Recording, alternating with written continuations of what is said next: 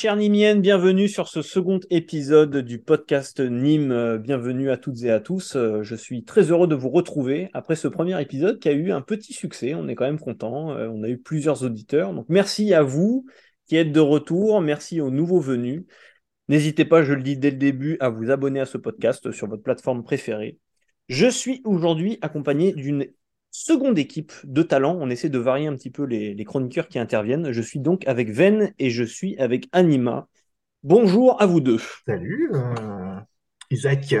Bien le bonsoir à vous deux. Alors nous avons un programme qui va être intéressant euh, aujourd'hui, puisque bon, on va revenir un petit peu sur l'actualité du site, euh, on va parler des sorties métal, on va parler de ce qu'on écoute, on va parler de ce qu'on regarde aussi, est-ce qu'on joue à des choses, etc. Et nous avons un invité, alors Ven, euh, je te laisse le soin de le présenter, il interviendra un petit peu plus tard. Que tu dire, euh, aujourd'hui on, on, va faire intervenir Emilien, que vous connaissez peut-être pas de nom, mais peut-être pour son activité de de boss au sein des éditions des Flammes Noires. Donc, euh, petite euh, boîte d'édition euh, française sur la littérature métal qui grossit, qui a un bon, un bon potentiel et qui fait pas mal par délai en ce moment.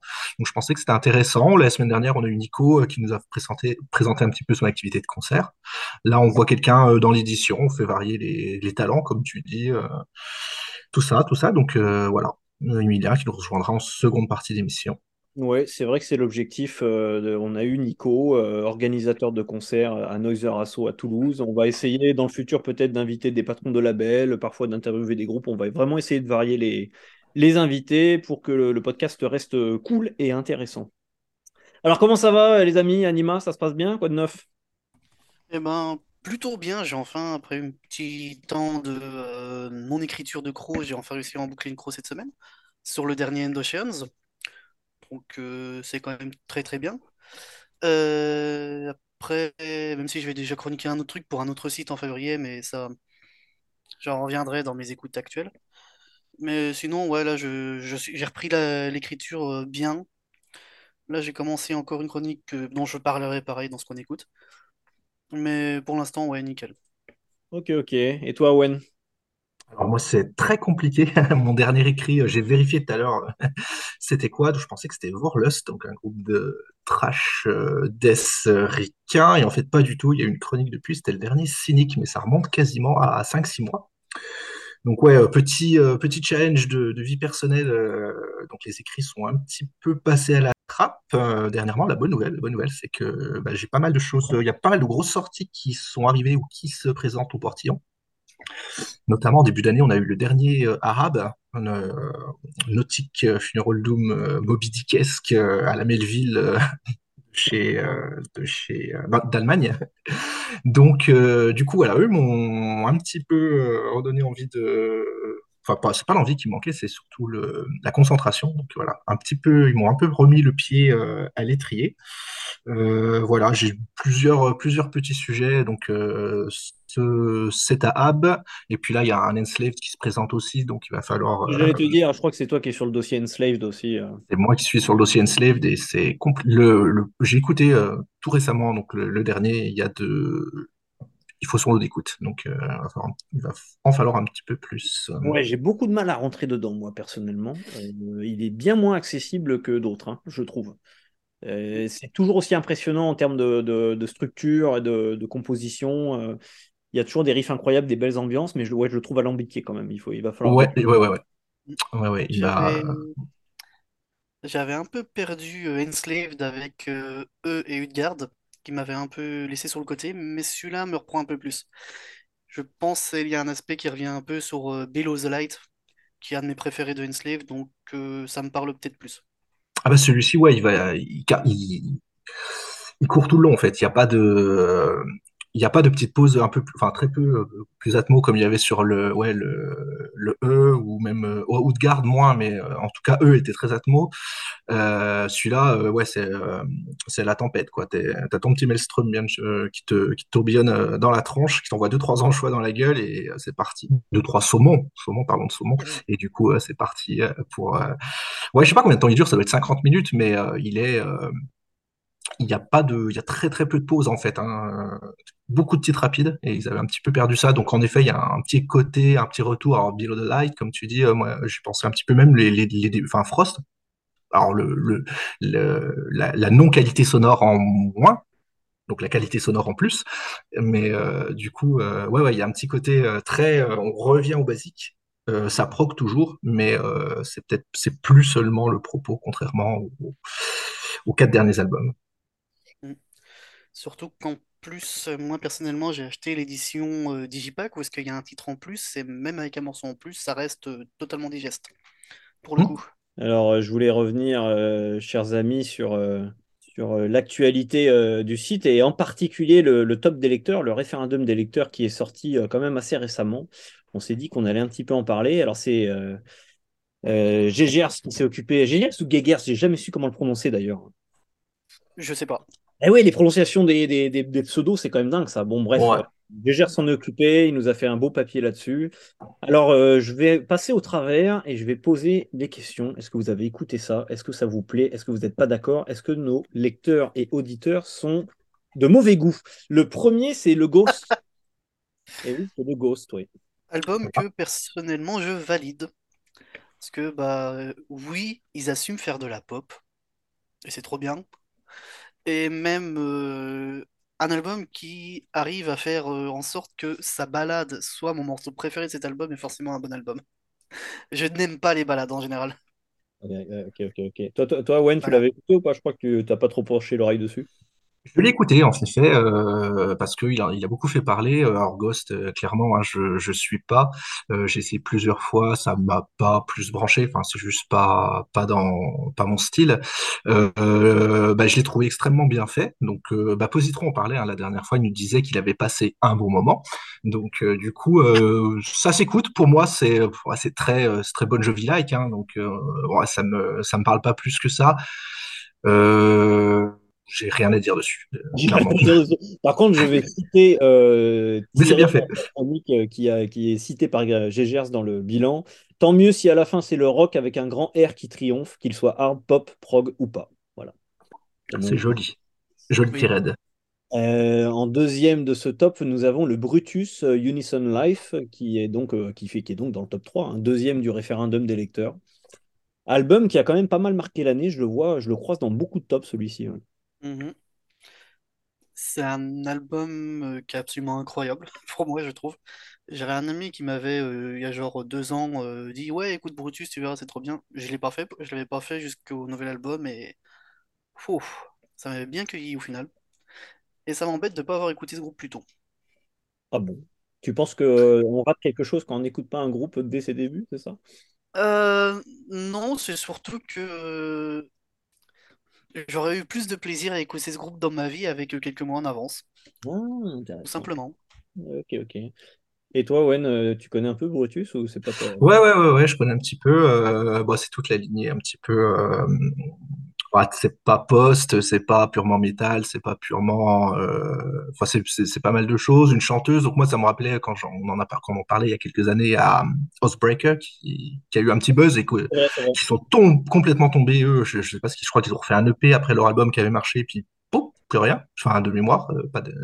ça m'a rappelé un petit peu cette scène là. Euh, alors en plus, euh, non moi j'ai bien accroché. Tout est millimétré, euh, tout est, euh, c'est aux petits oignons, ouais. C'est, c'est un bon, c'est un, c'est, c'est vraiment tranquille, quoi, comme écoute. Euh, alors, je l'ai pas creusé, je l'ai écouté deux fois, mais euh, bon, non, sympathique. la vraie surprise autour de cet album, c'est que ce soit Voltord qui se soit chargé de le chroniquer, alors que ça manque quand même de pipeaux et de flûte, quoi. C'est vrai, mais, mais Voltord étant ce qu'il était, rien ne nous choque. Non, je pense qu'il a juste pas eu le choix. Et, alors, il en parlait pas mal, il est déjà sur celui d'avant, donc je pense qu'il nous a, il s'est, euh, ouais, il a, il a suivi le, ce qu'il avait entamé, je pense. Je sais pas s'il avait chroniqué celui d'avant. Euh, oui, il avait chroniqué. Ouais, ah, d'accord. Bon, voilà, il, est, il, est, fidèle. Mais oui, c'est vrai que c'est, ça manque de pipeau. Le seul vrai pipeau, c'est, c'est, c'est Voltor lui-même. Donc. Ah ouais, ouais. Alors, le trio de tête est, euh, est, complété par le Blind Guardian de God Machine, euh, il faut absolument que j'écoute cet album déjà parce que l'artwork, moi j'adore les. Je, me laisse embarquer par les artworks. Je sais pas vous, mais il suffit qu'un artwork défonce et j'écoute la musique. Et ça fait très longtemps que je me dis le Blind Guardian, il faut que je l'écoute. Il est dans plein de top aussi. Euh, mhm. Est-ce que c'est si bien que ça? Bon, déjà, il faut aimer le heavy, le power et tout, c'est sûr. C'est déjà vachement mieux que le, les albums qui étaient sortis avant. Euh, c'est, ça reste très dense, mais étonnamment, celui-là est beaucoup plus facile que un euh, Beyond the Red Mirror qui était, pour moi, est très indigeste. Euh, et surtout les refrains. C'est, je crois que c'est l'album de Blind Guardian qui a les meilleurs refrains, j'ai l'impression. Secret of the American God, je trouve ce morceau purement magnifique pour ça. Ah, est-ce que le titre, c'est une référence à, à la- à la- au roman de Neil Gaiman et au, au- à la série? Euh, ouais, il me semble que c'est une référence. Ok, on m'avait dit que l'album était vachement référencé, donc euh, ça me surprend pas trop. ouais. Euh, oui, j'ai pas tant creusé au niveau des paroles euh, cet album parce que j'ai quand même. Aujourd'hui, je suis très positif, mais quand il est sorti, je l'ai détesté pendant deux mois. Ah d'accord, ok. Parce que vraiment, en fait, c'est Blind Guardian, pour moi, c'est un groupe qui est toujours. J'ai toujours du rejet au début. Et il faut que je me force à l'écouter un petit peu, et puis après, ça passe nickel. Euh, genre, mon album préféré du groupe, c'est Night at the Opera. Je détestais complètement ça au début, alors que maintenant, euh, Battlefield, c'est genre le meilleur morceau de, de Blind Guardian au monde. Ok, ok, ok, ok. Fédérateur. ouais. Et toi, Wen, euh, le dernier, tu l'as écouté? Je ne l'ai point écouté, euh, donc je pourrais m'arrêter euh, ici à mon, mon analyse, mais euh, non, Blind Guardian, en fait, je me suis un petit peu... Alors, j'ai déjà j'ai découvert sur le tard, et je pense que le dernier album que j'ai écouté en entier, c'est euh, A Night at the Opera, que- dont Anima a parlé à l'instant, et j'ai peur que, c'est un album, que ce soit un album qui ait déjà plus de 20 ans. Euh, on doit pas être, on doit être dans ces eaux-là. Après, j'ai le, le côté très... euh, très euh, grandiloquent euh, qu'ils ont adopté. Enfin, déjà celui-là, mais celui-là était très basé sur le- les chœurs avec une petite touche qui, est, qui Stevie Power très très très en avant. Après, vraiment la- l'aspect vraiment très orchestral et vraiment grosse machine de guerre qu'ils ont adopté, ça m'a un petit peu laissé en dehors. Celui-là, j'ai pas creusé, mais de, ce que vous en dites, enfin de ce que toi tu en as dit, Anima, en tout cas, ça, ouais, bah, bah, je pense que c'est à tester. Donc, dans cinq six ans, j'aurais, je pourrais donner un avis dessus, je pense clairement. Alors Il est moins euh, dense qu'un Night at the Opera. euh, ensuite, nous avons Malmort, nous avons Stratovarius, nous avons Cult of Luna. Alors, on, on s'arrête surtout sur le top 3, hein, mais euh, voilà à peu près ce qui complète ce, ce top. En fait, je pourrais même faire le top 10. Il y a, en septième, il y a Zilen Ardor. Euh, huitième, c'est Alas. Neuvième, c'est le Immolation, que j'ai toujours pas écouté. Et dixième, c'est Machine Head, qui, d'après plusieurs, a fait un retour assez fracassant cette, enfin, l'année dernière. Euh, je suis très surpris de ne pas voir le Summerlands un peu plus haut. Personnellement, il est dans mon top. Et puis, euh, et puis voilà. Alors, par contre, il faudrait revenir sur le, sur le flop, quoi. Parce que le flop, ça, c'est drôle. Ah oui. Euh, Alors, qui c'est qu'on a dans le flop? Oh! alors, le flop, on a le, Oh! Ah oui, oui.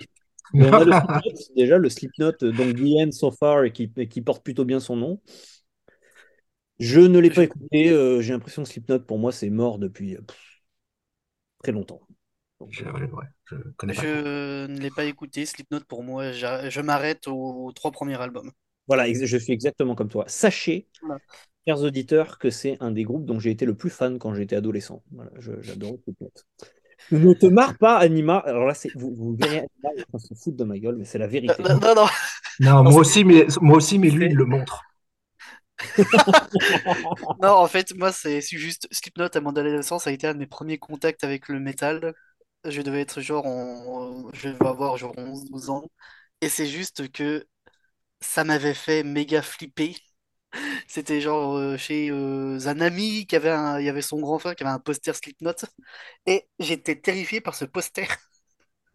Il y avait quoi sur Du coup, c'est poster? pour... Juste les membres du groupe. Voilà. Un, un an plus tard, je découvrais euh, Dragon Force, Rhapsody of Fire et Sonata Arctica. Ah ouais, bah, tu- on a presque le même parcours. Ça, c'est marrant. Moi, j'ai, je suis, j'ai aussi découvert Rhapsody of Fire après Slipknot. ouais. C'est marrant, ça a bien marché leur technique de communication, euh, de faire des masques d'horreur, euh, de jouer des personnages psychopathes. Tu vois, ça, Ouais. t'a- ça fait flipper euh, d'autres personnes. Euh, nous avons Avantasia qui est dans le flop. Euh, nous avons bah, le Amon Amarth que j'ai pas écouté, mais il est dans le flop aussi. Ouais, enfin, voilà. Euh, Oui.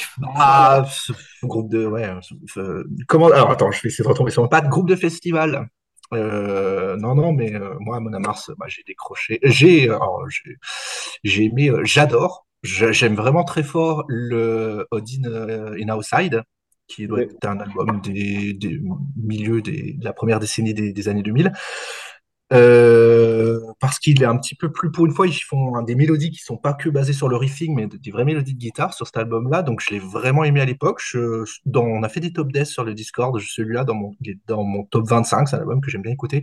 Par contre, à partir de, alors, il y avait après, il y avait Thunder of the Twilight, Twilight of the Thunder God, je crois. pour moi, c'est, moi, c'est mon préféré, celui-là qui pour moi est, ouais, alors il est, il est dans la même veine, mais je le trouve un peu plus inégal en termes de compo.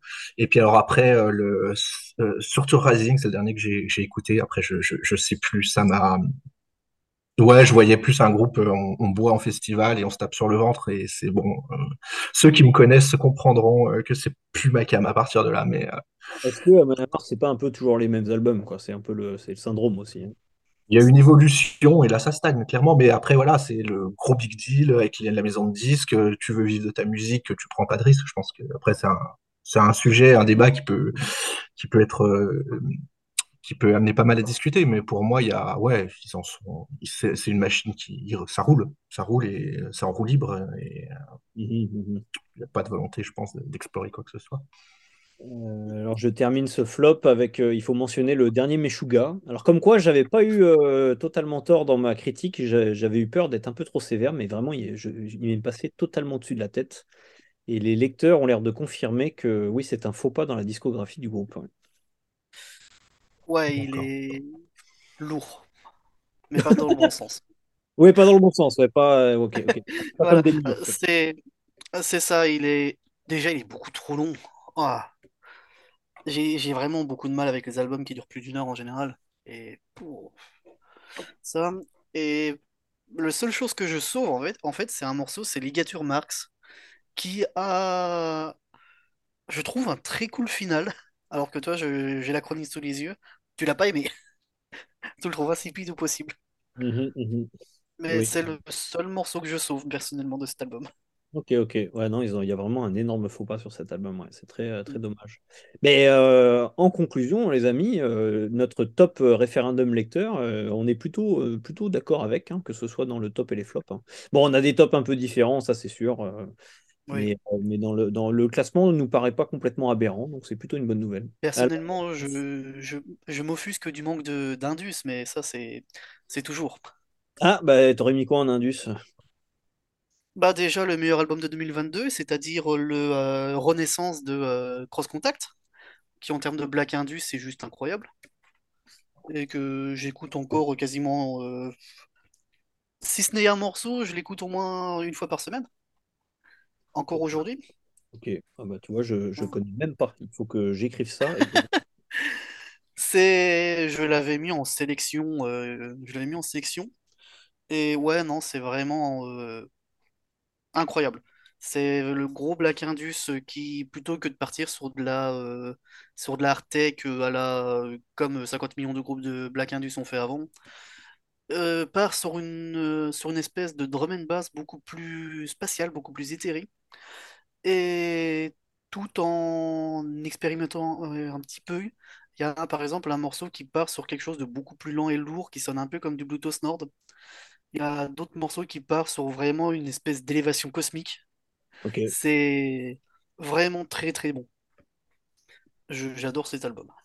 Bah, à mon avis, tu devrais adorer le, le, dernier Fange euh, dans les sorties, les grosses sorties du début d'année. là. Ouais, ça, je, je t'avais vu en parler. Et oui, c'est dans ma liste des trucs à écouter. Il faut juste que je prenne le temps à l'occasion. Ouais, là, le Fange, ils ont vraiment insisté sur le côté Indus. Euh, on dirait vraiment un mix entre du Godflesh et du Converge. C'est d'une violence et d'une saleté assez rare. Euh, mais tu parlais de sélection et ça me permet de faire une transition incroyable euh, parce qu'on va parler, on va terminer en discutant un petit peu des, dernières sélections du site et, donc des nouveautés les plus intéressantes selon l'équipe. Et puis ensuite, on va accueillir notre invité. Alors, la dernière sélection du moment, c'est Thierry qui a écrit sur ACOD, Force Rain Over Opacities and Beyond. C'est du Black Death Mellow Sympho. Je, j'admets n'avoir pas du tout écouté. Donc je ne sais pas si vous l'avez écouté. Pareillement, j'ai pas encore pris le temps. D'accord. Alors moi, présente, je l'ai, je l'ai écouté. Ça a été un, de mes premiers coups de cœur, de, de vrais gros coups de cœur de l'année dernière. Donc, euh, euh, donc du coup, euh, je connaissais un tout petit peu à code parce que Thierry en avait déjà parlé dans ses chroniques précédentes. J'avais pas plus poussé que ça à l'écoute. Là, déjà, c'est une pochette. Ça aide à en parler des pochettes, mais là, c'est du Paolo Gira Girardi, ouais. Donc euh, du coup, euh, ça laisse déjà. Tu dis bon là, on va être sur euh, un truc bien, euh, bien sombre, Black Death. Ça manque pas, c'est exactement ça. C'est très mélodique. Ça me fait penser. Moi, qu'est-ce que j'en disais? Je sais plus. moi, ça m'a fait penser quelques titres même à du Grave Worm, les, le Grave Worm de milieu de carrière, donc qui était encore recommandable. Hein, désolé pour les amateurs. Période d'Utopia euh, Newtopia? et ce Engraved in Black, celui de, le, précédent. Donc, ouais, c'est ça. Euh, très, euh, black accrocheur. Alors, c'est du black que tu écoutes en voiture, carrément à code moins, mais du coup, je retrouve cette diction dans le, dans le chant par moment qui est, qui, est, qui est, très intéressante. Et sur cet album, il y a quelque chose que je trouve aussi vraiment très, très fort. Il y a beaucoup d'extraits. Euh, alors, je sais pas si, euh, de, pas de spoken word, mais euh, de, enfin, de narration, en fait. Donc, euh, et il y a, ça renforce, ça fait donner une ambiance qui est vraiment assez forte. Il y a un titre de mémoire, je vais le retrouver.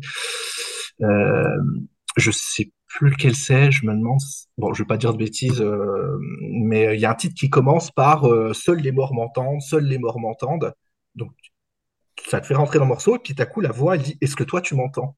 Et je trouve que c'est les petits, les petits gimmicks de composition qui rajoutent un petit truc, parce que d'un coup, tu es emballé, tu es dans le morceau, et tu te prends ta vague de, Black Death qui est, super, euh, super bien amenée. Donc, euh, globalement, moi, ça a été, ça a été un, vrai coup de cœur aussi, top 10 pour moi. Clairement.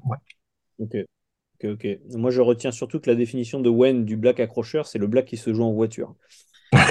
c'est ce qu'avait dit, euh, alors c'est ce qu'avait dit Voltor dans sa chronique de Newtopia de l'époque, je pense. Euh, ou, ou, alors il y avait une Croix Express sur le sujet qui disait, euh, bah c'est très euh, sautillant, c'est parfait pour écouter en voiture. Et... Eh mais lui, il, il, entend des pipeaux partout, c'est pour ça qu'il sautille. Hein, Vous avez déjà vu un Playmobil sautiller, c'est compliqué en plus.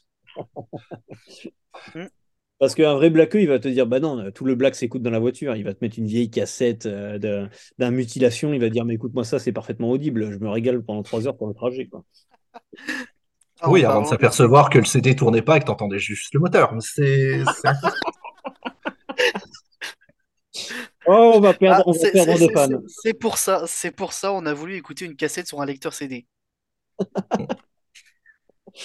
Voilà, on a, on a perdu quelques fans, mais bon, c'est pas grave. On, on, est là pour la provoque aussi. Là, il n'y a pas de. Oui, le premier on était dans les complots, là, on est dans la provoque. Voilà. C'est comme ça qu'on fait. Voilà. voilà, Nightfall, c'est des prises de position fortes et assumées. Ouais, c'est ça. Euh, forte, juste forte. Moi, je suis assumé, oui. Pas de prise de euh, chers amis, il est temps d'accueillir notre invité du jour. Alors, nous sommes très heureux d'accueillir Emilien des éditions de La Flamme Noire. Bienvenue à toi, mon cher. Mais merci beaucoup de m'avoir euh, ben, invité. Donc, du coup, je crois que c'était euh, votre première ou deuxième émission, c'est bien ça? C'est la deuxième. Ouais, c'est la deuxième. La première, c'était avec Positron et Tiré.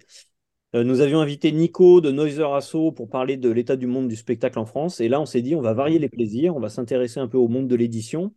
Comme dirait Wen, la littérature métal. Alors, le, le terme hey. un peu rire. Je me suis dit, est-ce que ça existe une littérature métal? Tout à fait. Ah oui, tu me développes rien du tout, tu me dis juste tout à fait. yes, non, non, non, bah en fait, ce, simplement, ce qu'il faut comprendre euh, là-dedans, c'est que certes, le métal, c'est c'est de la musique, mais euh, comme tu vas pouvoir retrouver des livres autour du blues, du rock, du jazz ou de la musique classique, tu vas en retrouver aussi autour de la musique métal, parce qu'en fait, il y a beaucoup, beaucoup de choses à développer et à expliquer, ne serait-ce que sur euh, ben, c'est quoi la musique métal, les principaux groupes, pour rester dans du très généraliste, mais ça peut être aussi beaucoup de, biographies. Euh, ça va être des, comment on appelle ça, des livres un petit peu documentaires. Ça peut être du beau livre autour des artworks parce que justement euh, le visuel est particulièrement important dans la musique métal. Donc c'est, je pense que ça a absolument toute sa place euh, dans dans cette expression musicale en tout cas. Tu, nous as fait une excellente réponse. Alors évidemment, euh, une des toutes premières questions que je vais te poser, c'est est-ce que tu peux nous présenter les éditions de La Flamme Noire? Oui, euh, c'est un projet en fait qui, est né il y a bientôt 3-4 ans maintenant. C'était en tout début d'année 2019. Ça faisait déjà 2-3 ans que je faisais des traductions pour Camion Blanc, euh, notamment les livres sur le black metal de Dial Patterson. Et en 2019, j'avais plein de nouveaux projets à leur proposer, notamment la biographie de, de Christ. Mais Camion Blanc avait beaucoup d'autres projets déjà de traduction qui étaient en cours, et du coup, c'était compliqué pour eux de, bah, de relancer bah, de nouveaux nouveau de droits, de lancer une nouvelle traduction, parce que mine de rien, ça coûte très cher tout ça. Et euh, je me suis dit, bah, ça c'est un petit peu dommage euh, qu'ils soient pas, pas intéressés, mais du coup que ça prenne plus de temps que prévu. Et euh, je me suis dit, bah, tiens, je vais un petit peu s'il n'y a pas d'autres maisons d'édition qui existent, qui pourraient potentiellement être intéressées aussi pour euh, faire ce type de livre.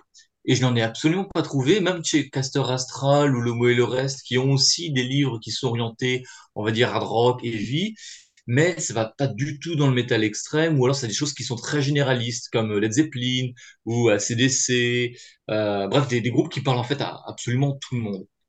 Et je me suis dit ça, que ça pouvait être intéressant peut-être à terme de, monter ma structure pour pouvoir financer mes, traductions, et derrière euh, essayer de développer bah, une maison d'édition autour du métal et du métal extrême, en prenant exemple un petit peu sur Dial Patterson avec euh, Never Dies. Et euh, fin d'année 2019, je bossais en tant que prof d'anglais à, Morlaix.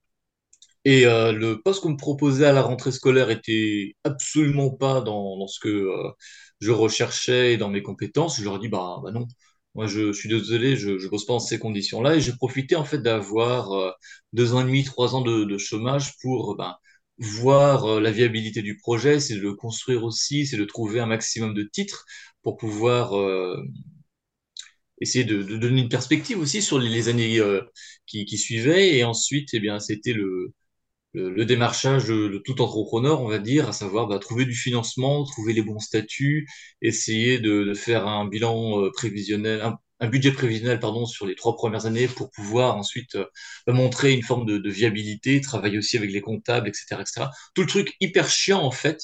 Et donc ça, ça, ça a pris quand même pas mal de temps à, à monter. Et là, donc on en est sur l'année numéro 3, 3,5, 4. Euh, on a une quinzaine de livres qui ont été publiés. Là, le dernier que j'ai reçu il y a deux jours sur Behemoth, donc euh, un des premiers projets aussi que j'avais euh, que j'avais lancé avec Metal Blades pour euh, pour des pour des traductions qui, ont, qui voient le jour enfin aujourd'hui. C'est c'est un jeu de patience, mine de rien, mais c'est vrai que c'est particulièrement gratifiant de se dire bah, que euh, euh, tous ces livres-là, mine de rien, et eh ben, ils sont sortis en français un petit peu grâce à toi, et, euh, et ça, c'est chouette. Ouais, bah, félicitations pour la reconversion notamment. Alors, je vois que notre cher Anima a une question à te poser, donc je lui cède la parole. Du coup, la question que j'avais en tête un peu avant, mais a déjà été à moitié euh, répondu. C'est du coup des traductions maison qui, euh, qui, sont, euh, qui sont pas des traductions de extérieures aux éditions. Alors oui et non. moi j'essaie de faire un livre par an mais c'est vrai que ça prend beaucoup de temps et mine de rien, j'ai un planning qui est assez serré, donc j'ai pas le temps de, m'y consacrer non plus euh, autant que je le voudrais, et je suis obligé en fait de, déléguer ou de sous-traiter euh, pratiquement toutes les traductions. Le Behemoth, c'est un livre que je voulais absolument faire, mais euh, les, conditions étaient telles que c'était impossible pour moi de, faire la traduction du livre, tout en faisant tout le reste à côté, ou alors le livre serait sorti bah, beaucoup beaucoup trop tard et c'était pas c'était pas cohérent non plus. Donc là-dessus, j'ai été obligé de de laisser à quelqu'un d'autre et puis qui est une grande fan aussi du groupe, qui connaît très bien son histoire, qui est une grosse amatrice de, métal, puisque c'était Marie Husson qui, qui a œuvré pendant de longues années au sein de, des acteurs de l'ombre.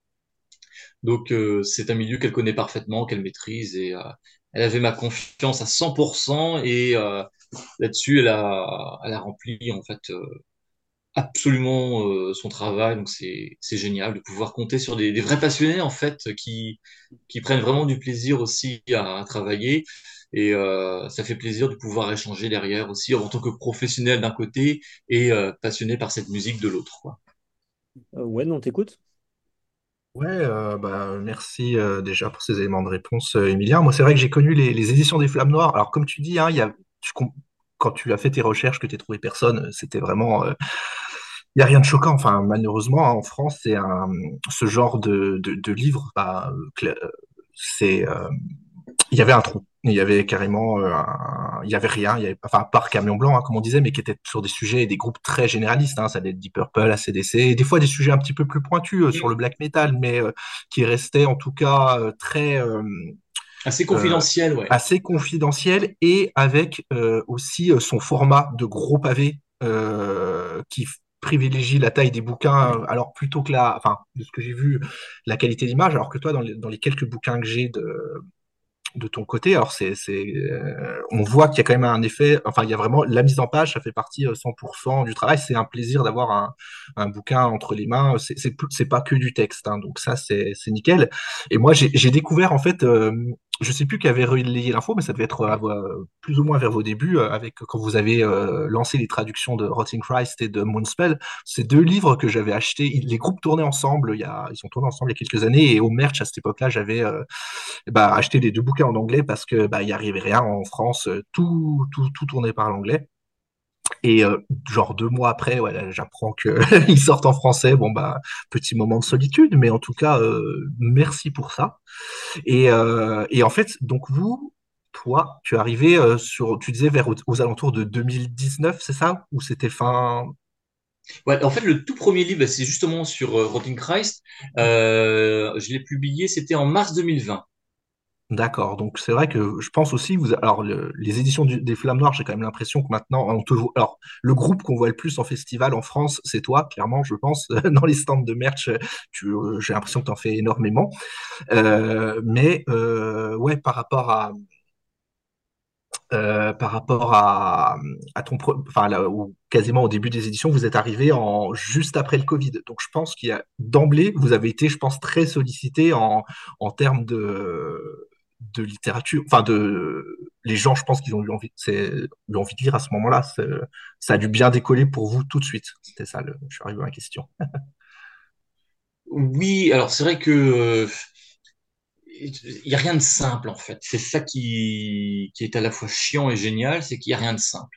Au sens où s'il n'y avait pas eu le Covid, moi pour moi personnellement ça n'aurait rien changé parce que euh, mine de rien, faire de la mise en page, surtout quand tu es tout seul, euh, que tu as beaucoup, beaucoup de choses à apprendre et puis à mettre en place, ça prend énormément de temps. Et j'aurais pas pu être plus efficace ou moins efficace euh, s'il y avait eu le Covid ou non. Et je pense que euh, la réaction des gens euh, n'aurait pas été euh, bien différente au sens où la maison d'édition n'existait pratiquement pas du tout. Il y avait tout écrit en termes de communication, en termes d'habitude, et de se dire aussi, oui, on fait des bouquins autour de la musique métal. Et effectivement, le parti que moi j'ai pris, c'était l'inverse de Camion Blanc, au sens où ces Camion Blanc, ils ont un format qui, qui leur est propre à savoir c'est du A5 avec une type de police de caractère, euh, format d'image, etc., etc., et une couverture qui est assez reconnaissable aussi euh, d'un bouquin à l'autre. Alors que euh, moi, le but c'était justement de prendre le parti inverse au sens où euh, je voulais que ce soit le, le format qui s'adapte au texte. Euh, par exemple, quand tu prends le Mayhem ou le Behemoth, euh, c'est des bouquins qui demandent à être un peu plus grands, euh, parce que il y a beaucoup de photos justement et c'est important de les mettre bien en valeur.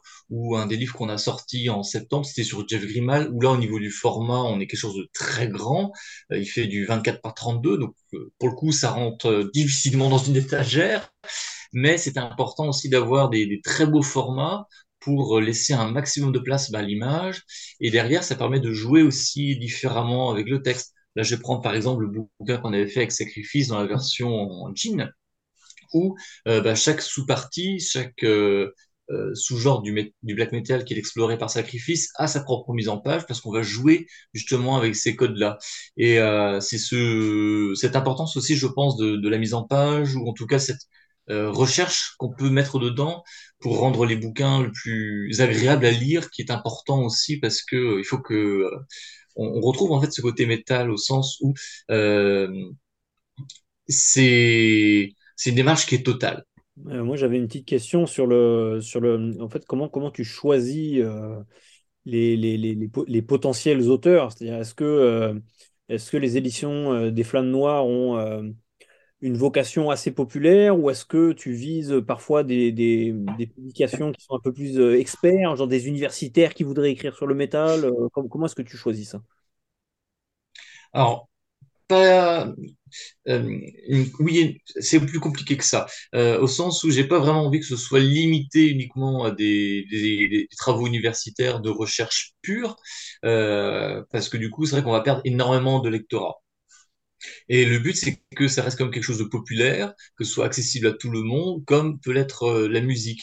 Je veux dire, que tu écoutes du rock, du rap ou que sais-je, de l'électro du classique, euh, t'as pas besoin d'avoir un, des, des, connaissances particulières ou d'avoir un diplôme particulier pour apprécier ce type de musique-là. Et je pense que ça va être pareil avec euh, l'accès à, la culture dans sa globalité, au sens où euh, ce sont les, les gens qui écrivent des textes qui doivent euh, faire l'effort de rendre ce qu'ils écrivent accessible à tous. Du coup, à le, à, ça, à le démocratiser, à simplifier parfois les concepts qui sont peut-être un peu trop compliqués, etc., etc. Et euh, pour le choix ensuite des, des sujets, euh, on peut avoir des trucs assez pointus. Par exemple, en décembre, on a reçu donc le livre autour de la scène arménienne, qui là pour le coup est un sujet plutôt pointu puisque euh, euh l'Arménie finalement on n'en parle pas du tout pour sa musique, mais plus pour son, euh, son rapport à la guerre et puis les conflits permanents de, de la région du Caucase. Et euh, quand donc, Maxence Magneto et François Martin m'ont présenté ce projet autour de la, scène arménienne, j'ai trouvé euh, bah, vachement intéressant parce que justement ça casse complètement ce à quoi on a l'habitude de, de, de traiter euh, la scène métal, euh, comme quoi ce n'est pas que quelque chose qui, qui tourne uniquement autour de, de l'Occident, du coin de l'Europe et de l'Amérique du Nord, et euh, que le rapport aussi à la musique métal est très différent en fait en Arménie parce que c'est aussi une forme d'expression culturelle et puis de euh, euh d'assimiler, enfin de comment dire euh, de comment est-ce qu'on va pouvoir euh, montrer l'arménité à travers notre musique aussi, comment est-ce qu'on va pouvoir réinterpréter un petit peu l'histoire de l'Arménie, les codes culturels, etc., etc. Et c'est un livre qui est très riche, qui est très dense et euh, pour le coup qui euh, ne touche aussi ben, énormément de choses parce que c'est le rapport pas que à la musique, mais le rapport à la politique, le rapport aussi à la société, etc., etc. Et euh, c'est intéressant de voir des gens comme ça se prendre de, de, de, sujets qui, pour le coup, sont peut-être un, petit peu compliqués de prime abord et qui arrivent à en faire quelque chose de, de vraiment intéressant. Et c'est aussi pour moi le travail de l'éditeur au sens où on va accompagner les, les différents auteurs pour essayer d'avoir un texte qui bah, leur plaise avant tout, mais euh, qui, qui puisse plaire aussi derrière au maximum de monde. Quoi. Ouais, comme tu dis, donc les éditions des Flammes Noires sont s'adressent à la fois aux amateurs et en même temps il y a des choses qui sont un peu plus pointues, donc c'est vraiment ouais, c'est intéressant. Vous êtes vraiment dans la diversité des, genres. Anima, une question? Bah, du coup, je vais rebondir sur ce que tu as dit, diversité des genres, mais aussi diversité même des écrits, vu qu'il y a aussi de la fiction, de ce que j'ai vu. Et pareillement, donc de la fiction dans une maison d'édition qui s'intéresse au métal, c'est forcément des histoires qui tournent autour du métal dans les fictions, juste des fictions avec une imagerie qui sont proches du métal. En fait, moi, je fais pas du tout de fiction. Euh, je ne vais publier et financer du coup les publications et les traductions uniquement d'ouvrages liés à des groupes de musique, donc des biographies ou bien des livres un peu documentaires. Par contre, euh, ça ne m'empêche pas de reprendre en fait, ou du moins de faire la distribution de, fiction, comme avec euh, Jones, avec Stefan Grunenwald. Ah, j'ai un trou de mémoire. Et tous les autres? Et surtout parce que c'est vrai que c'est un des tout premiers partenariats qu'on qu'on avait euh, mis en place. Et euh, là, pour le coup, c'est, ce sont des amateurs de cette musique-là et qui jouent en fait euh, de cette musique pour en faire un cadre. Et toutes les histoires qui vont se passer, ça va se passer dans le milieu du métal, que ce soit avec euh, des artistes, des amateurs, etc., etc. Et euh, quand on connaît bien ce monde-là, cet univers-là, il y a beaucoup de scènes qui sont décrites qu'on va voir parce que ce sont des rappels, des gros clins d'œil, etc., etc. Et c'est ça qui est intéressant, euh, c'est que, euh, ben, en fait, ça fait partie du paysage culturel, tout simplement. D'accord. Donc c'est vraiment une, euh, une volonté de distribuer des choses qui sont quand même dans la ligne directrice principale de la maison d'édition. Tout à fait, oui. Il faut que ça reste en lien avec euh, la musique métal parce que sinon ce, ce serait pas cohérent. On m'a proposé plusieurs projets hein, qui tournaient autour du rock ou du hard rock et puis je leur dis bah non parce que pour le rock et le hard, hard rock il y a déjà pas mal de choses qui existent et du coup ce serait peut-être plus pertinent d'aller voir bah, Castor Astral, Le Mot et le reste, etc., etc.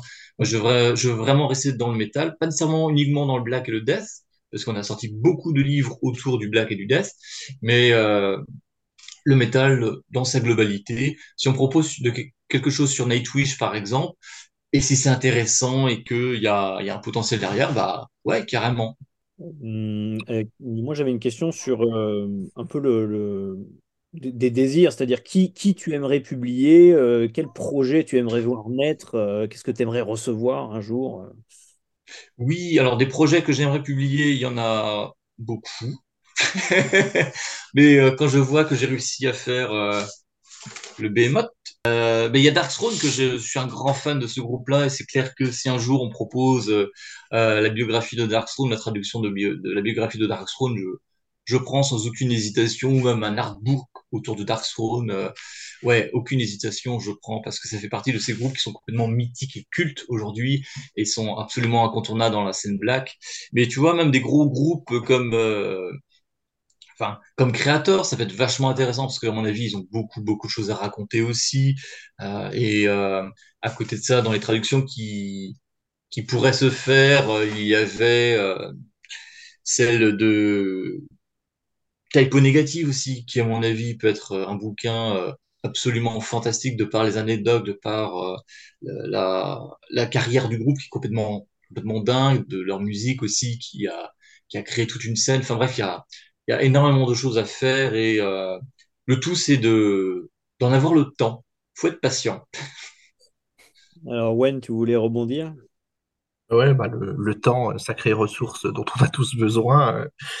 Euh, je voulais savoir, euh, bah, Emilien, là, bah, on est en 2023, tout à fait.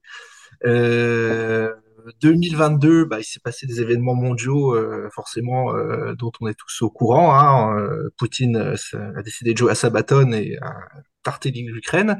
on a vu beaucoup d'effets, mine de rien, d'effets de, enfin d'effets de bord, quoi, de, de dérivés, notamment le, le, coût des matières premières qui a, qui a augmenté. Est-ce que toi, enfin, on parle récemment, il y a eu un édito, je crois, de Philippe Laja, je crois, de Rocard, si je ne dis pas de bêtises, qui parlait que le, sur ses éditions à l'année, le prix du papier avait globalement augmenté 50% pour son magazine.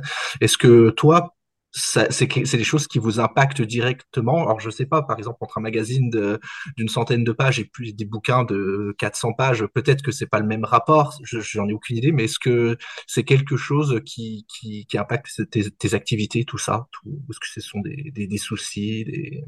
Oui, indéniablement, ouais, ouais, ouais. Quand j'ai commencé, euh, donc, euh, par exemple, on va prendre euh, un, un bouquin qui devait faire, on va dire, 250 à 300 pages. Euh, on avait tiré à 1000 exemplaires. Moi, ça m'avait coûté euh, pratiquement rien, au sens c'était 2000 euros, quelque chose comme ça. Et euh, là, pour euh, des livres équivalents aujourd'hui, tu tournes pratiquement autour de 5 à 6 000 euros. Donc ça fait entre x2 et x3 ah ouais, euh, pour exactement la même chose. Et clairement, euh, bah, ça a été la question qu'on qu'on s'est posée justement pour le Behemoth c'est-à-dire que les premiers devis que j'ai reçus, moi, ils m'ont terrifié. Parce que je me dis, si réellement c'est le prix que je vais devoir payer pour la production du livre, le livre sera du coup à 50, 60, 70 euros pour que euh, déjà je puisse rentrer dans mes frais. Euh, fort heureusement, il y a un, de mes partenaires, euh, un des imprimeurs avec qui je travaille, donc euh, depuis pratiquement les tout débuts, euh, qui, qui m'a sauvé la mise en proposant justement bah, quelque chose qui était beaucoup plus adapté par rapport au budget qu'on s'était fixé, ce qui a permis d'avoir un livre à 40 euros. Alors c'est un gros bouquin, il fait pratiquement 500 pages, il est bourré de photos, du coup on a un papier qui est un peu plus épais, la couverture est cartonnée, donc on est vraiment sur quelque chose de très quali. Mais euh, on, on, a réussi comme à, à limiter la casse. C'est clair qu'au début, euh, moi j'avais pour objectif de faire le, le autour d'une trentaine d'euros, mais finalement quand on voit bah, les, les, les, sommes qui sont demandées par les imprimeurs, tu dis bah non, on ne pourra jamais tenir les 30 euros parce que certains, ça représentait pratiquement euh, bah, 70% du, du, prix du livre. Et c'est-à-dire que euh, derrière, faut que tu payes le traducteur, les droits d'auteur, tu as aussi un petit peu de marge à faire, tu as la TVA, et puis si tu as envie que le livre soit disponible en librairie, il faut que le libraire puisse faire sa marge. Enfin, bref, c'était euh, insoluble, à moins d'avoir bah, des prix forcément qui sont juste euh, colossaux. Donc non, non, c'est une vraie question et je pense que pour chaque livre, en fait, ça va être une nouvelle remise en question, une nouvelle stratégie, euh, soit en jouant sur les volumes d'impression, par exemple, ou en essayant de resserrer au maximum le texte pour que justement ça prenne moins de place et du coup moins de papier. Il n'y a pas de bonne réponse. à chaque fois, ça va être une question de, compromis, de choix et de, de, faire face à la situation qu'on nous présente à ce moment-là. Quoi. D'accord. Et, en tout euh, cas, c'est une vraie question et un vrai problème.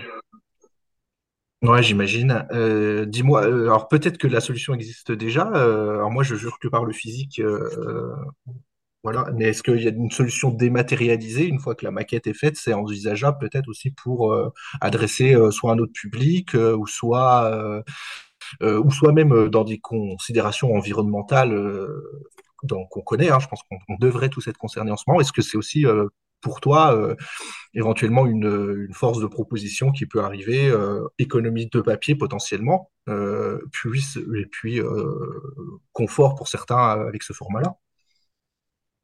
Alors, c'est vrai que la question du numérique, c'est quelque chose que j'avais en tête au début. Et finalement, j'ai eu très très très peu de demandes. J'ai dû avoir peut-être trois ou quatre demandes de, de personnes qui, qui, qui, voulaient les livres en numérique. Euh, ça se prête quand tu n'as que du texte. Par exemple, pour un roman, euh, ça peut s'adapter parce que du coup, tu peux modifier la police de caractère, par exemple, ne serait-ce que pour les dyslexiques euh, ou des personnes qui ont une mauvaise vue et du coup, euh, bah, ils ont besoin d'avoir des trucs en plus gros caractère. C'est vrai que là, avoir un support sur tablette ou sur liseuse, euh, ça peut mieux s'y prêter. Mais dès que tu as de la photo, ben, tu perds quelque chose, je trouve, quand tu es uniquement à travers un écran. Parce que tu n'as pas la, même dimension physique, en fait. Euh, le fait qu'on va chercher à imprimer dans un format particulier, que ce soit euh, dans un rapport particulier, qu'on puisse justement avec euh, ben, un zoom limité au sens où on te donne ce que ce que l'on veut comme format, eh ben c'est c'est quelque chose qui, qui ne s'adapte pas pareil en fait. En tout cas, de la démarche n'est pas la même, je trouve, euh, à travers le numérique. Et euh, c'est quelque chose que j'ai remarqué, que vous avez certainement remarqué aussi, c'est que les métalleux sont très attachés en fait au, au format physique. C'est-à-dire qu'on a besoin d'avoir des CD, des vinyles. On voit une ressurgence aussi des cassettes qui est assez incroyable euh, depuis 2-3 ans, un peu de choses près. Euh, et personne n'aurait parié dessus il y a 5 ans, je pense. Donc euh, non, non, je pense que le faire du, numérique, en tout cas pour les livres que je propose, euh, ce serait pas adapté.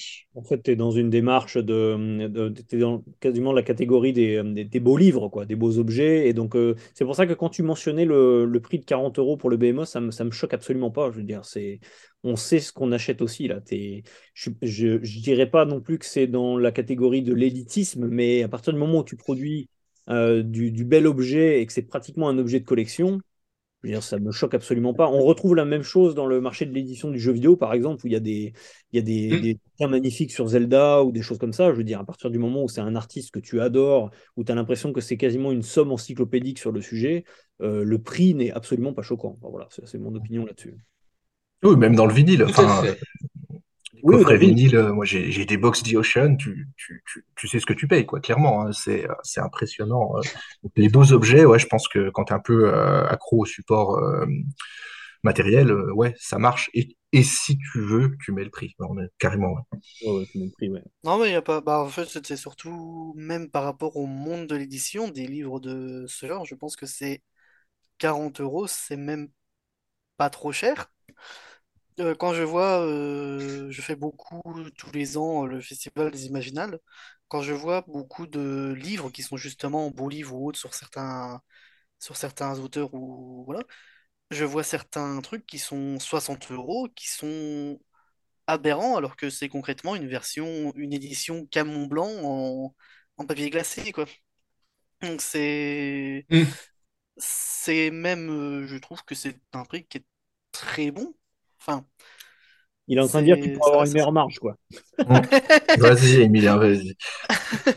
oui, non, mais c'est vrai que. Non, le but, c'est vraiment que ce soit accessible à tous aussi. Moi, je sais qu'on s'adresse euh, bah, aux fans, donc euh, c'est clair que euh, ils attendent à une certaine qualité aussi, parce que justement, ils sont fans, donc c'est aussi un rendre hommage au groupe derrière, d'avoir un beau produit, un beau bouquin qui soit agréable avec des photos qui rendent bien, etc., etc., que ce soit pas baveux de partout.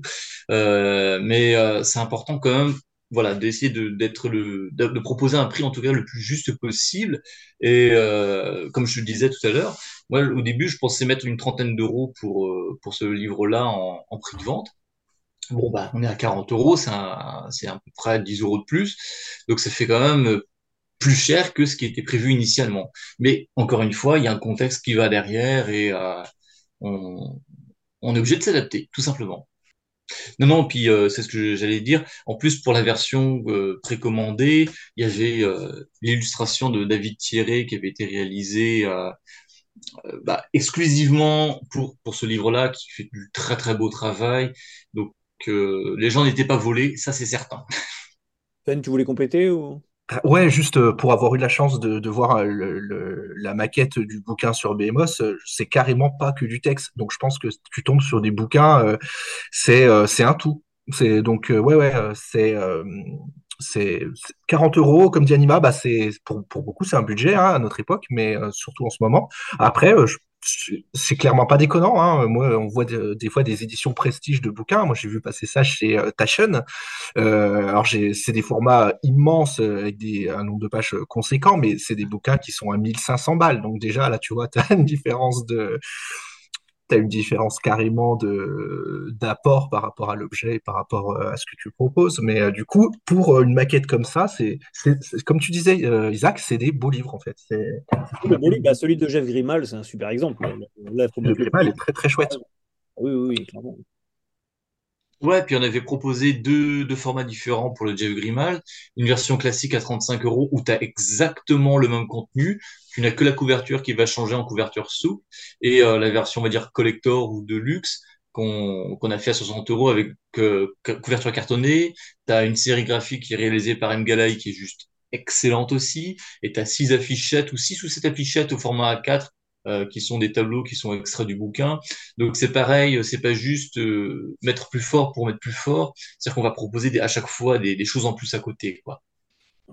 Non, ça, ça, semble logique de proposer un produit euh, entre guillemets basique et un produit plus collector pour ceux qui veulent mettre le prix. Ça me semble assez raisonnable. Mmh.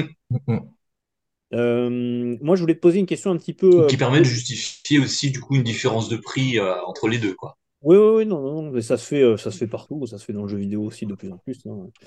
Euh, je voulais poser une question un petit peu polémique sur euh, est-ce qu'il y a des sujets que tu t'interdis ou, des groupes que si tu les reçois, tu dis non, non, je publie pas ça. Est-ce que les éditions des Flammes Noires ont quelques sujets plus tabous? Alors, c'est pas vraiment tabou au sens où ça fait partie d'une ligne éditoriale.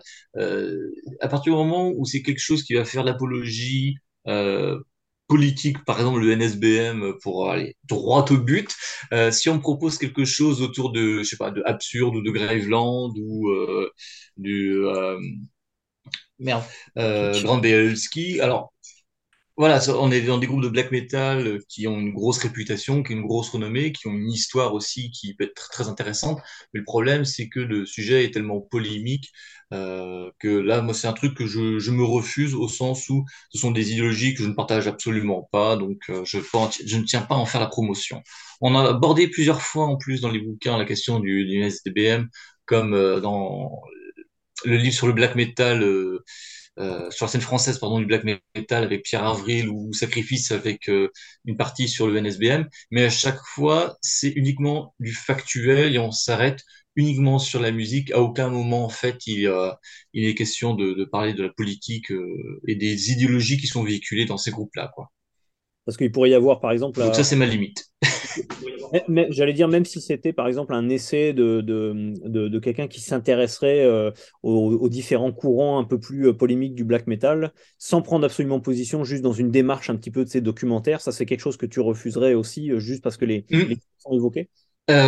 C'est c'est compliqué parce que faudrait vraiment qu'il y ait une vraie discussion du coup avec l'auteur et qu'on comprenne un petit peu le, euh, le cheminement, qu'on étudie ensemble le texte, etc. pour être sûr en fait que bah, déjà soit pas condamnable par la loi parce que j'ai pas envie d'aller en prison pour les écrits d'un autre et euh, que que à, un moment en fait on on soit dans l'apologie euh, de crimes de guerre ou de, de fascisme ou de que sais-je quoi.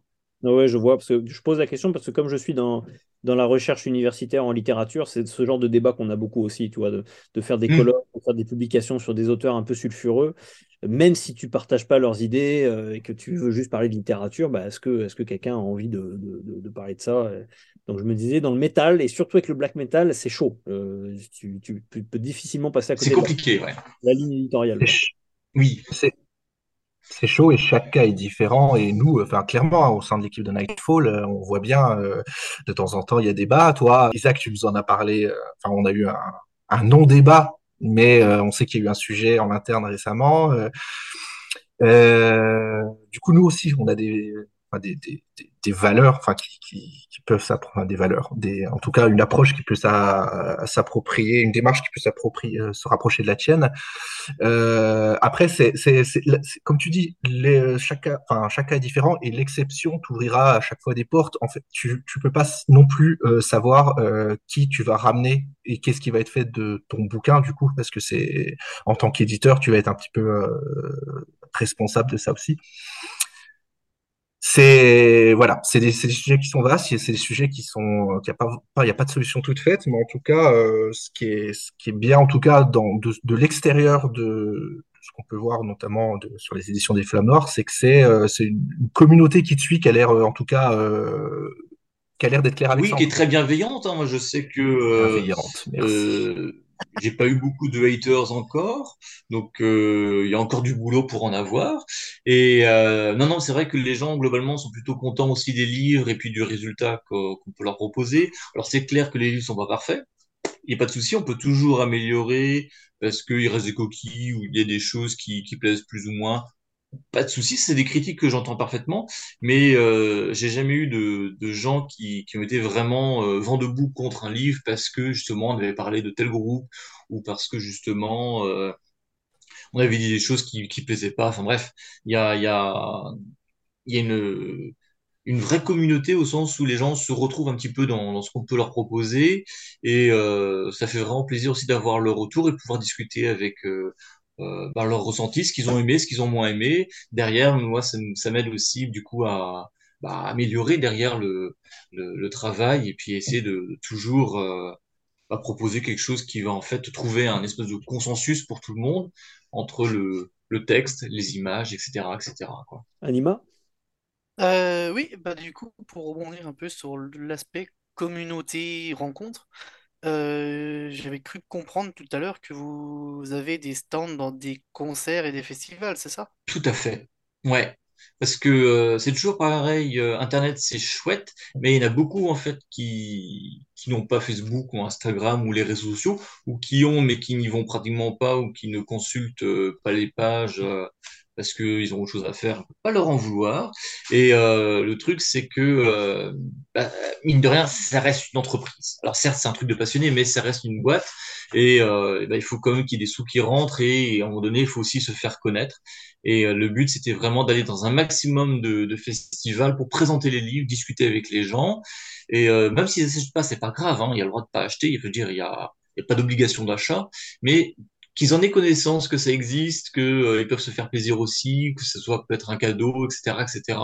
Et c'est important de, de, faire la démarche d'aller vers en fait, parce que euh, ce sont pas les gens qui vont aller vers toi naturellement euh, quand c'est une démarche commerciale, quoi. Alors c'est pas que du commercial bien évidemment, mais euh, faut pas se voiler la face, ça reste euh, une entreprise. Donc du coup, pour l'instant, vous êtes resté beaucoup sur tout ce qui est festival métal, ou vous allez quand même, on va dire, dans le monde uniquement du livre, dans des festivals de littérature, dans des... euh, par exemple, je pense, le premier qui me vient en tête, c'est le livre sur la place de Nancy, par exemple. Euh, dans ce genre de, de festival aussi, ou vous restez uniquement dans des festivals de métal ou des concerts?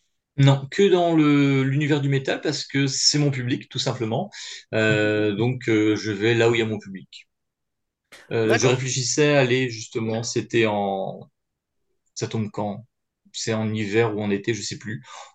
Euh, à Carhaix, c'est euh, le festival du livre breton et euh, où ce sont en fait tous les acteurs de l'édition de Bretagne qui, qui se retrouvent. Là, je pense que ça peut être intéressant parce que j'essaie de m'ancrer dans un maillage aussi local en travaillant avec des, bah, des, des entreprises locales, que ce soit pour l'imprimerie ou pour la traduction, etc., etc. Et là, je pense que ça serait plus intéressant parce que du coup, ça permet de créer des contacts euh, autres aussi. Et puis, de, c'est toujours intéressant de pouvoir échanger avec des gens qui ont plus d'expérience, euh, d'avoir, euh, de voir des, les bonnes pratiques et puis les, erreurs à éviter, etc., etc. Donc, mais ce serait du coup pour une démarche différente au sens où ce serait moins pour trouver un nouveau public, et plus pour rencontrer des professionnels du milieu. Est-ce que vous avez des subventions de la part de l'État? Est-ce que vous avez le droit d'en avoir? Est-ce que tu as essayé d'en avoir? Alors, je n'ai pas de subvention parce que je n'avais pas le droit au début. Il fallait avoir au moins trois ans d'existence. Euh, et, là, je voyais qu'il fallait atteindre un certain euh, chiffre d'affaires annuel et j'en suis pas très très loin, mais je l'ai pas encore. Donc, euh, peut-être pour cette fin d'année, je pourrais commencer à remplir les papiers pour les subventions. le minimum, c'était 100 000 euros. Et il fallait avoir un minimum de au moins une publication par an. Donc là-dessus, ça va. ça peut te financer euh, un livre, quoi. Un beau livre. Eh ben, en fait, c'est compliqué parce que euh, il n'y a pas de, en fait, c'est pas l'éditeur qui va demander une certaine somme d'argent, sauf pour euh, certaines subventions spécifiques ou aides spécifiques. C'est-à-dire que selon le, le dossier, euh, c'est l'État qui va, du coup, du moins le ministère de la Culture, qui va allouer une somme qui va être au minimum de 1000 euros et ça peut aller euh, bien au-delà selon les, les, projets qui sont présentés. Et euh, bon, comme ce sera mes premières de demandes de subvention, je pense que euh, euh, ce sera pas des sommes très élevées et puis ce sera à moi de vraiment d'affiner derrière et puis de mieux flécher les, les différentes demandes. C'est toujours pareil en fait, c'est que euh, bah, il faut faut se prêter au jeu puis prendre l'habitude et essayer de s'y plier pour pour rentrer dans les cases. Mais c'est clair que si un petit coup de pouce euh, peut venir, je ne dirais pas non. m'étonne. Ben, écoute, on en parlera à nos, enfin, si nos lecteurs, nos, auditeurs lecteurs nous entendent, voilà, ils savent ce qu'il reste à faire, au moins les check shop, euh, éventuellement euh, faire un petit tour en festival, et puis c'est le, c'est l'occasion. En festival aussi, c'est l'occasion de voir les livres hein, aussi. Hein, juste, ils sont à disposition, il y a moyen de feuilleter, et je pense que ça peut être très engageant pour pour mettre quelques deniers, hein, carrément. Tout à fait, ouais. Et puis, euh, euh, même sans passer par le site internet, euh, faut pas hésiter à aller en librairie puis à demander euh, qu'est-ce qui est disponible, etc., etc. Il y a toutes les informations qui sont sur les différentes plateformes d'accès pour les pour les libraires. Donc, en librairie, les gens peuvent aussi se renseigner. Et puis, si jamais ça ça les intéresse ou si le cœur leur en dit, ben let's go. Généralement, je poste les livres assez rapidement. Donc l'attente n'est pas trop longue. Alors, Anima, tu avais une, question pour Émilie. On va, on va prendre une dernière question et puis après, on va passer à la dernière partie de l'émission. Ah, du... Bien, tu pourras rester avec nous si tu veux. Du coup, c'était un peu ça a été un peu répondu par rapport à la disposition en librairie. Euh, la question, elle a vite été répondue, c'est ça que tu veux nous dire. Voilà, c'est ça. c'est ça, c'est. Euh, c'est ça, la question était très chaude. Mais du coup, c'est vrai que j'en avais une autre qui m'a un peu venue en tête aussi, mais pour tout ce qui est financement aussi, il n'y a jamais eu de pensée de, pour partir vers un financement participatif. Je pense, là, j'avais vu passer à un moment euh, un financement pour euh, Black Metal Rainbow. Je crois que c'était un livre qui parlait de la culture queer dans le black metal. Euh, du coup, si vous de votre côté pour ce genre de livre, ou pour même pour un livre que en traduction ou autre, si vous pensez passer par ça ou pas Bonne question, ça.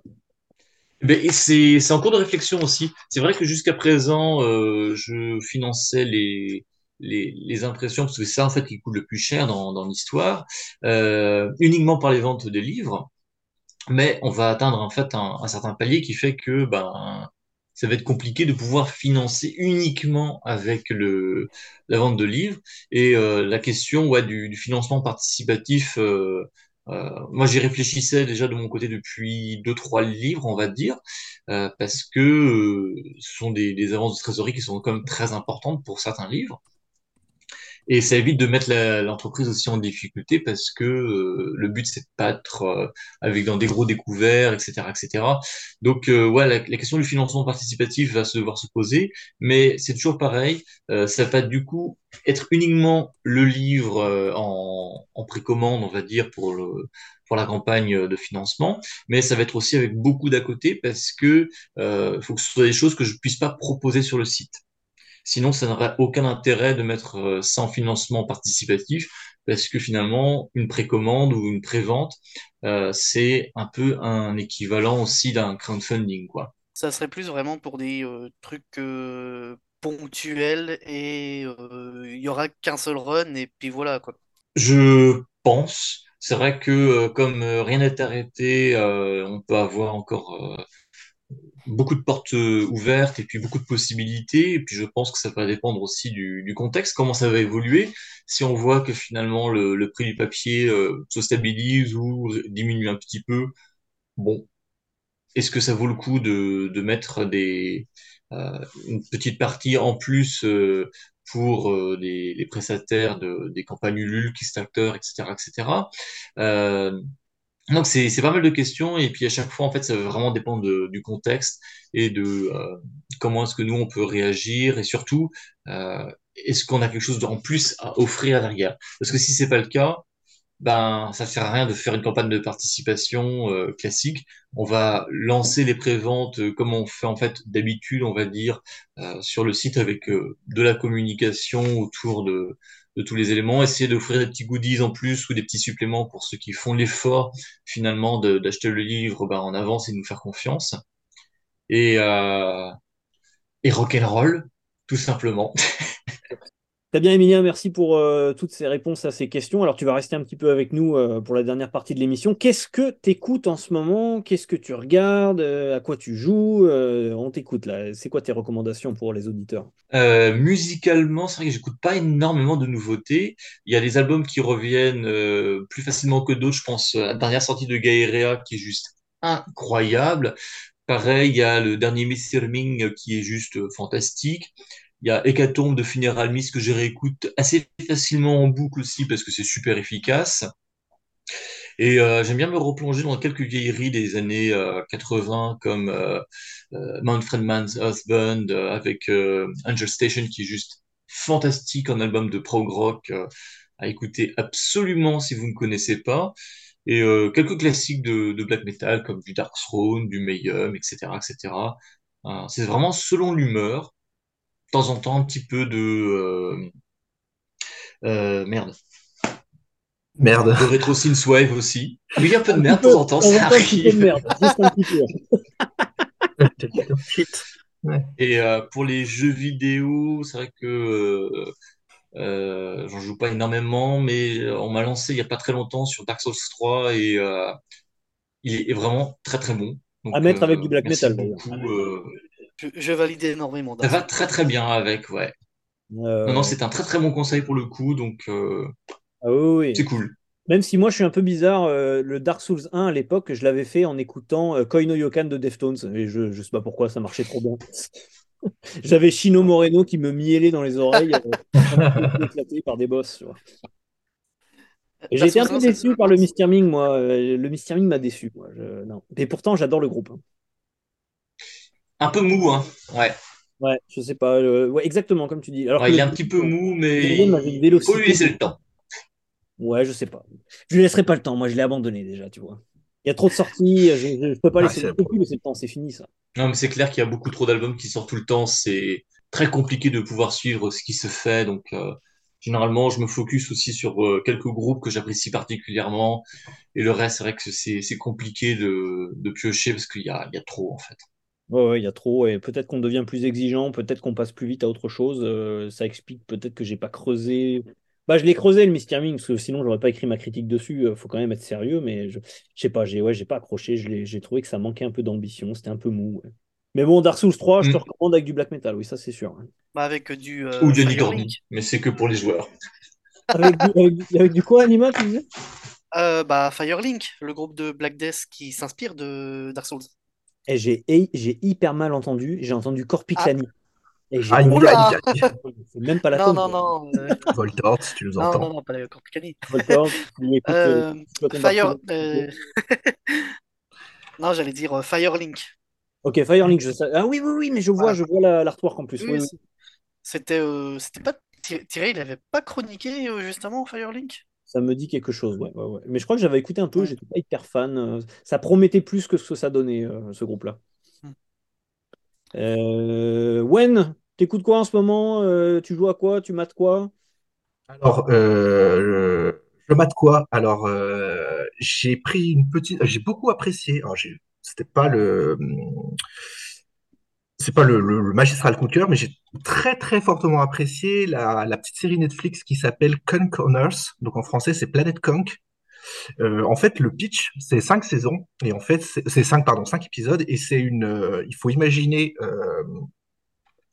une chroniqueuse, alors j'ai dit une parce que du coup c'est une journaliste qui présente, il faut imaginer une chroniqueuse de chez Hanouna qui raconte l'histoire de l'humanité en fait, donc en, termes de vulgarisation scientifique, et menée par une, une tanche, clairement. C'est, enfin, l'actrice joue très bien, hein, donc vraiment euh, qui, qui, qui, est absolument sur tous les, qui emprunte tous les biais qu'on puisse faire, toute la mésinformation possible et des, des toutes des, des, des questions à d'imminents spécialistes réels, mais à côté de la plaque, euh, et puis qui croit qu'à raison en fait. Il faut imaginer euh, une ou un influenceur TikTok qui, qui, a lu, qui, a, deux pages Wikipédia et puis tu sais qui maîtrise, pense maîtriser un sujet. Et en fait c'est voilà ça se regarde très vite parce qu'en tous les cinq épisodes il y en a pour 2h30 en cumulé je dirais. Et en fait c'est très euh, très humour anglais hein, c'est très british. Et, euh, et en fait il y a un truc qui est très fort, c'est que je sais absolument pas si les, intervenants, donc c'est tous des professeurs tu sais, en littérature, en archéologie, c'est des, des, des, sommités quoi dans leur milieu, et je sais pas s'ils sont prévenus de ce qui déboule en face en fait, tu vois, au sens, euh, au sens, est-ce qu'ils sont briefés sur euh, c'est un gag les interviews parce que alors si c'est le cas, ils jouent très bien le jeu, mais tu vois partout, euh, enfin en face, les sourires gênés, euh, tu sais, les, les, réponses orientées pour essayer de la remettre sur la voie, mais la nana s'enfonce clairement dans son trip. Euh, c'est à mater au moins un épisode, au moins le premier. Donc, si vous avez l'occasion, si vous n'aimez pas le premier, vous n'aimerez pas la suite. Mais en fait, c'est c'est un petit un petit coup de cœur. Ouais. Donc, Planet Kunk en français, C U N K, c'est sur Netflix, Netflix pardon. Et euh, ouais, c'est le petit, euh, la petite récré euh, du mois dernier qui a, qui, a bien fait plaisir. quoi. Le petit plaisir coupable. plaisir coupable, ouais. ouais, ouais. Emilien, tu voulais réagir à cette série qui a l'air qui a l'air particulière. Ça me rappelle. Ouais, en fait, c'est l'exact inverse de Don't Look Up, en fait. C'est ça. Bah, ah, c'est très très bonne analogie. Ouais, c'est ça. C'est Don't Look Up, mais en mode bah c'est c'est triste en mode triste parce que c'est euh, absolument réel ce qui est en train de enfin ce qui nous met t'es limite plus dans de la fiction par moment sur certaines interventions de la nana ouais. Anima t'es sur quoi toi en ce moment? Euh, en ce moment je suis euh, je suis en train de péter un plomb avec un projet de black metal qui s'appelle Tra. Tra Ouais, je sais même pas si ça se prononce comme ça parce que c'est T-R-H-A avec des, euh, des umlauts. évidemment. Ah non. Ouais, très bien. Oui, oui, euh, oui. oui, oui. Ouais, non. Euh, ça, c'est une espèce de black metal très lo-fi avec euh, de la, des éléments de Dungeon 6, donc vraiment les, les petits synthés et tout, euh, qui est vraiment très très chouette, qui est, qui est très dansant. Justement, euh, Voltor de C'est pour toi. Ça fait bah oui. Voilà, non mais vraiment. Et en fait, il y a tout un délire autour, c'est-à-dire que euh, c'est le mec qui est tout seul, c'est le gars qui est aussi derrière euh, Sadness, qui est un projet de Black Gaze, euh, qui a créé une langue pour, son truc. tout est dans une langue complètement improbable. Genre, l'album sur lequel je suis, qui est pas mal, c'est NLDH Kashmena LV Minifte c'est le nom de l'album. Euh, ça, et c'est dans une espèce de délire, alors il appelle ça du fairy punk. Vous pourriez nous traduire quand même, parce que moi j'ai rien compris. Hein. Je ne sais pas, j'ai un... j'ai regardé très vite fait sur le Bandcamp, je n'ai pas vu de euh, petit lexique comme euh, Oxoxox avait fait à un moment. Oui, c'est vrai. Mais c'est très chouette. J'aime énormément. J'ai l'impression que Gwen a envie de réagir à ça. Tu connais ou?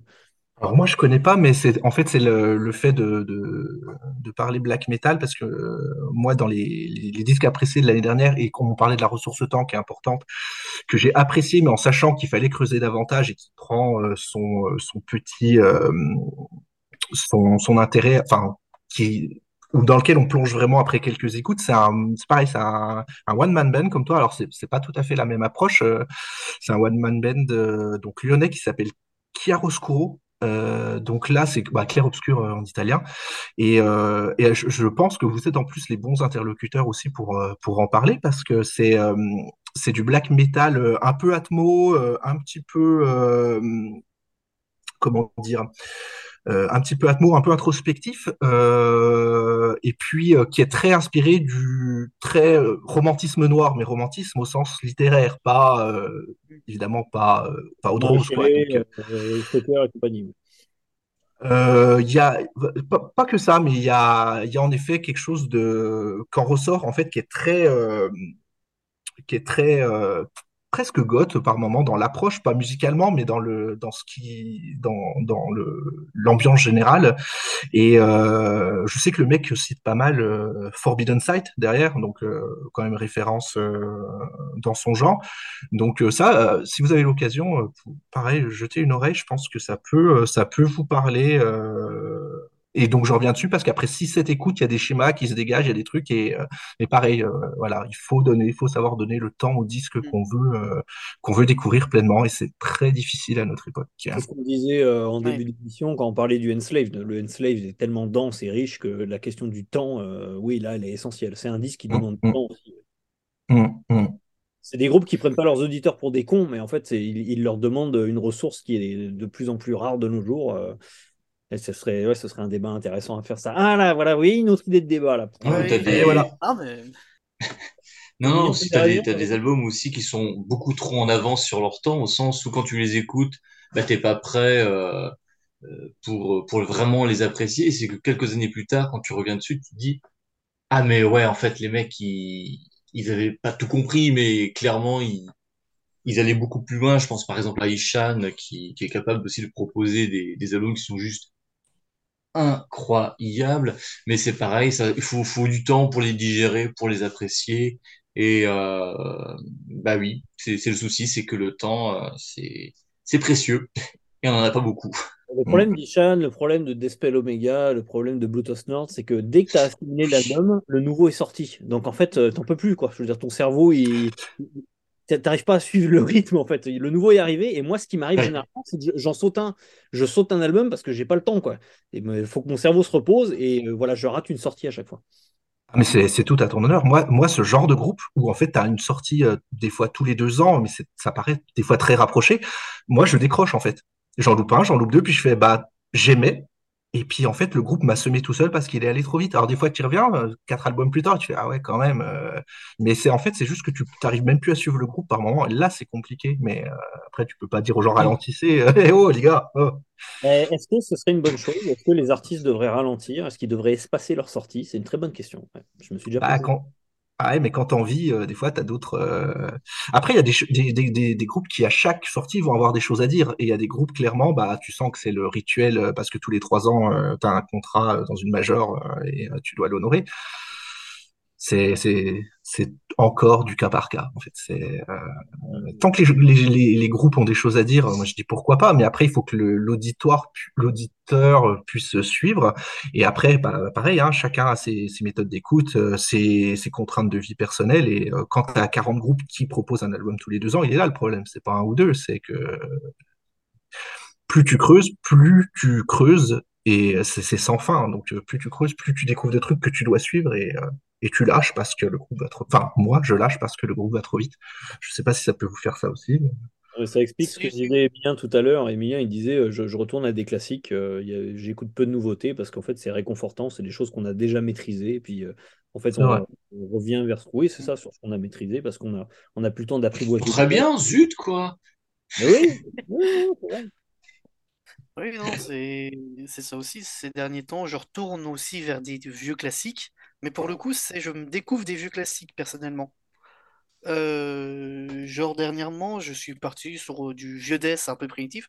J'ai découvert euh, le Like a Never Flowing Stream de Dismember qui est exceptionnel. Et le, j'ai réussi à trouver le vinyle de Tuzugurian de Cancer. Je, je trouve ça très très chouette aussi. Mmh. Et c'est limite plus rassurant de découvrir des classiques que d'essayer de découvrir des nouveaux trucs j'ai l'impression. Et je reviens sur euh, Tram, c'est un peu mon problème que j'ai avec le groupe. Ça existe depuis 2019-2020. Si on compte les EP, les splits, les albums, il y a 13 sorties.